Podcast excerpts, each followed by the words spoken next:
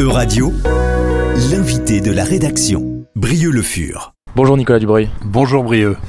Merci d'être avec nous sur E-Radio. Vous êtes explorateur, auteur et chef d'expédition, spécialiste des milieux polaires. Vous êtes un petit peu l'aventurier des glaces. Première question assez simple. Pourquoi avoir choisi le milieu polaire et pourquoi cette voie d'explorateur? Pourquoi avoir choisi les glaces? Je pense que c'est parce que je cherchais à l'époque, hein, au début, quand je suis parti les premières fois en expédition, je cherchais un milieu difficile, un milieu, pour m'éprouver, quoi, tu vois, pour, euh, pour te confronter à des choses vraiment difficiles. Et puis, il se trouve que quand même les milieux polaires, c'est les milieux qui étaient le moins explorés à l'époque, et que donc il y avait une partie euh, exploratoire qui, qui m'intéressait, euh, qui m'intéressait énormément.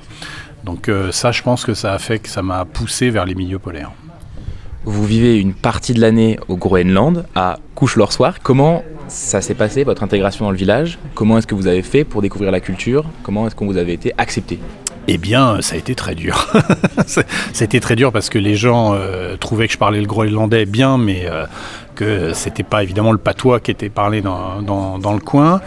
Euh, ils n'ont pas de tourisme, donc ils ne savaient pas ce que je venais foutre ici. Donc il y a eu un, moment de, un peu d'acclimatation entre eux et moi, et qui a été euh, absolument génial parce qu'en fait, euh, ils ont aussi d'autres rapports, d'autres rapports à l'homme, à la nature, à l'environnement. Euh, enfin, pour eux, la nature, ça n'existe pas. Hein, c'est pas, c'est un terme inventé. Donc, tous ces, ces, toutes ces choses-là m'ont beaucoup troublé. Et puis, finalement, ben, au fur et à mesure, ben, j'y ai trouvé ce que j'y étais parti chercher, quoi, c'est-à-dire des gens. Si on vous regarde, vous, Nicolas Dubreuil, sur le papier, vous êtes un aventurier occidental, français, vous êtes un peu le cliché de l'aventurier. Comment est-ce qu'on fait quand on arrive dans une culture qui est complètement différente pour déconstruire le cliché et dire euh, j'aimerais bien faire partie de votre société euh, acceptez-moi? Ouais, c'est extrêmement bien dit. Un cliché, effectivement. Euh, au début, quand tu pars à l'aventure, hein, tu pars euh, au début, tu vas te confronter à un milieu hostile, tu vas tu vas, c'est chargé d'ego, quoi. Tu, tu, tu, te cherches que toi, tu vois. Tu, tu vas pour être le plus beau, le plus fort. Tu as réussi à aller au pôle Nord, etc., etc. Et effectivement, quand tu vas arriver là-bas, tu vas te prendre une claque phénoménale. Tout simplement, je vais te dire, moi, je ramenais des photos de moi, des selfies. À l'époque, ça s'appelait pas des selfies, hein, mais maintenant, ça s'appellerait des selfies euh, de moi. Tu vois, le visage pris dans les glaces, euh, la, glace dans la barbe, les gelures. Voilà, et c'est le stéréotype de tous les aventuriers, euh, tu vois, d'avoir des gelures sur le nez, des gelures sur les joues. Mais quand j'ai vu que là-bas, à Couche-Lorsoir, les gamins qui jouent sur le terrain de foot par moins 35, bah, eux aussi, ils ont des gelures et qu'ils s'en foutent complètement et qu'ils gèrent ça très très bien je me suis dit qu'est-ce qu'on est prétentieux quoi. Et donc je pense qu'à partir du moment où je suis redescendu de mon piédestal et je me suis dit en fait euh, j'ai la capacité d'adaptation d'un enfant de 4 ans euh, groenlandais. Et une fois que j'ai accepté ça sincèrement, et eh ben, je pense que c'est là où euh, les habitants m'ont accepté. Il y a quelques mois, vous êtes revenu du Groenland justement en parlant de nouvelles terres. C'est quoi les nouvelles terres? Alors ça, c'est un truc qui était extrêmement intéressant, c'est que voilà, j'ai maintenant je cherche à construire des expéditions en fonction, en les co-construisant avec euh, les communautés autochtones. Et donc on était, regroupés là, euh, euh, plusieurs chasseurs et moi. Et, tout d'un coup, eh bien, il y en a un qui me dit, eh ben, moi j'aimerais bien les emmener à cet endroit-là. Et il me parle de Nunanutat, qui textuellement veut dire les nouvelles terres. Je dis ah bon, je regarde et je lui dis mais pourquoi tu veux aller là-bas euh, Il me dit tu vas voir c'est très spécial. Et je dis mais pourquoi Enfin je, regarde la carte, euh, c'est un glacier, il euh, n'y a rien, on va se faire chier, c'est impossible d'emmener des clients là-bas.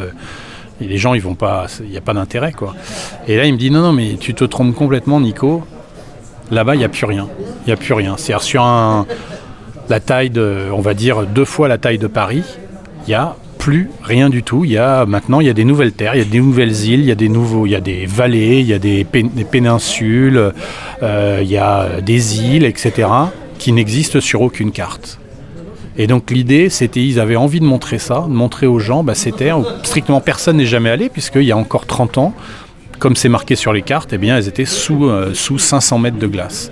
Vous, vous avez une position qui est assez particulière parce que vous êtes et français et vous habitez à Couche-Lorsoirc, et donc vous êtes un peu un, pont entre les deux cultures. Est-ce que vous, voyez une évolution dans la prise en compte de ces problématiques-là? Est-ce que euh, aujourd'hui la, la culture inuite et les dangers qui vont arriver euh, pour cette culture, leur euh, potentielle disparition à cause du réchauffement climatique, est-ce que vous voyez qu'aujourd'hui c'est de plus en plus pris en compte par les pouvoirs publics à l'échelle nationale ou internationale, ou alors ça stagne C'est désespérant, quoi. Ça stagne, euh, ça stagne. Enfin, je veux dire, c'est même risible, hein, euh, la façon dont ça stagne, quoi. Tout, tout ce qu'on voit, il n'y a absolument rien qui bouge. Et, moi, je suis désespéré. Enfin, bon, il n'y a rien qui bougera. Et je me dis, bon, ben oui, effectivement, le, le seul moyen de s'en sortir pour nous, c'est de, de faire comme des Groenlandais, c'est-à-dire, c'est, finir par s'adapter, quoi. C'est dire, bon, là, on est incapable de, euh, de faire quoi que ce soit. Après, l'impact que, l'impact que le monde extérieur a sur, euh, sur un village comme Couche-Lorsoir, qu'il est assez complexe. Et, euh, il est peut-être pas forcément lié. euh, je dirais, dirais qu'à Couche-Lorsoir, qu'ils ont d'autres problèmes que le réchauffement climatique. Tu vois, par exemple, ils ont, c'est un tout petit village, hein, il y a 400 habitants, et c'est le village qui a le plus fort taux de suicide de, de jeunes. Alors euh, c'est assez dramatique. Et en fait, les jeunes se suicident, ça c'est les services sociaux qui le disent, hein, pas moi. Euh, ils expliquent pour trois raisons. La première, c'est que ben, c'est la civilisation de l'enfant roi, l'enfant a tous les droits. Donc les parents font tout pour les enfants. Sauf qu'à l'âge de 12-14 ans, eh ben, les enfants commencent à se rendre compte que leurs parents ne seront pas toujours là pour les protéger du monde extérieur. Puisque eux, ce qu'ils voient du monde extérieur, c'est ce qu'ils voient sur Facebook, sur Instagram, sur, euh, Internet et, sur, et à la télé. Et donc les parents ne seront pas toujours là pour les protéger, donc ils commencent à avoir un petit peu d'angoisse. Et c'est pile à cet âge-là où euh, bah, leur soir, qu'ils vont plus pouvoir continuer à aller à l'école, il va falloir qu'ils partent. Pas forcément euh, hors du Groenland, hein, mais euh, de toute façon, le premier lycée, il est à, à 1500 km, donc euh, ils, feront, ils partiront, ils reviendront au village qu'une fois par an. Et donc ils sont, ils sont très angoissés, pour certains même. On leur dit qu'il va falloir qu'ils partent s'ils veulent faire telle ou telle chose, mais qu'ils partent au Danemark, qu'ils partent au Canada, et passer d'une ville où bah voilà, tu étais là en train de manger euh, du phoque et de l'ours tous les jours, et tu vas te retrouver avec manger des burgers, avoir une civilisation complètement différente. Il y a une angoisse qui se met en place, et d'autant plus que euh, il faut voir que les Groenlandais se sentent un petit peu accusés, accusés par nous. On est là à dire faut pas chasser de la baleine, faut pas chasser de l'ours, faut pas chasser le phoque. Mais oui, quand tu vis à Couche-Lorsoir, t'as pas le choix. Je veux dire, voilà. Mais eux, ils subissent ce- ça.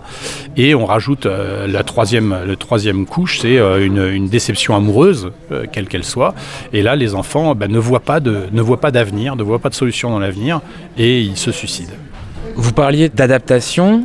Comment est-ce que vous, vous êtes adapté entre la, société occidentale euh, de bouffer des burgers tous les jours, comme vous le dites, et arriver là-bas et on te dit, euh, bah, on va devoir euh, chasser du phoque, on va manger bah, de l'orque, on va manger de la soupe de poisson. Comment est-ce que vous vous êtes adapté Et comment est-ce que quand vous rentrez en France, comment est-ce qu'on se réadapte? C'est quoi, quoi les temps d'adaptation en fait?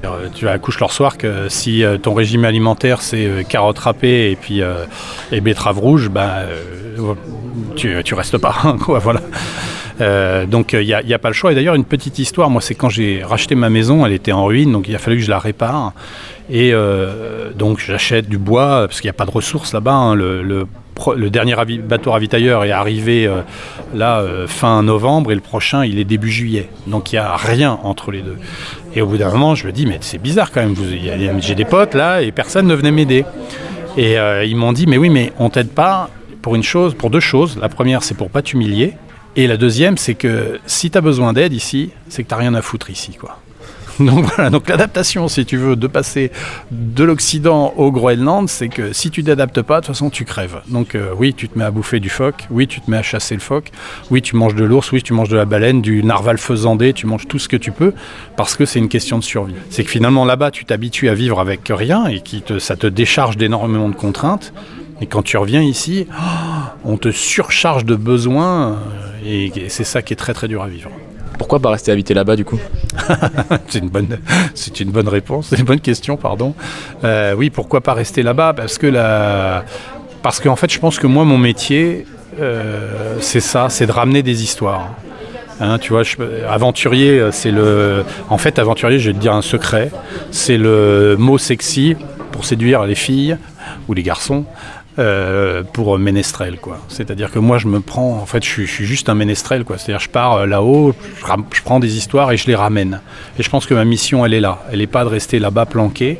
et pourtant, c'est un endroit bien agréable. Mais ma mission, elle est d'aller là-haut et de ramener des témoignages et de ramener, de les échanger ici et de repartir là-haut et d'emmener des gens aussi avec moi dans ces endroits-là. Merci beaucoup, Nicolas Dubreuil. Merci à toi, Brieux. Euradio vous a présenté l'invité de la rédaction. Retrouvez les podcasts de la rédaction dès maintenant sur euradio.fr.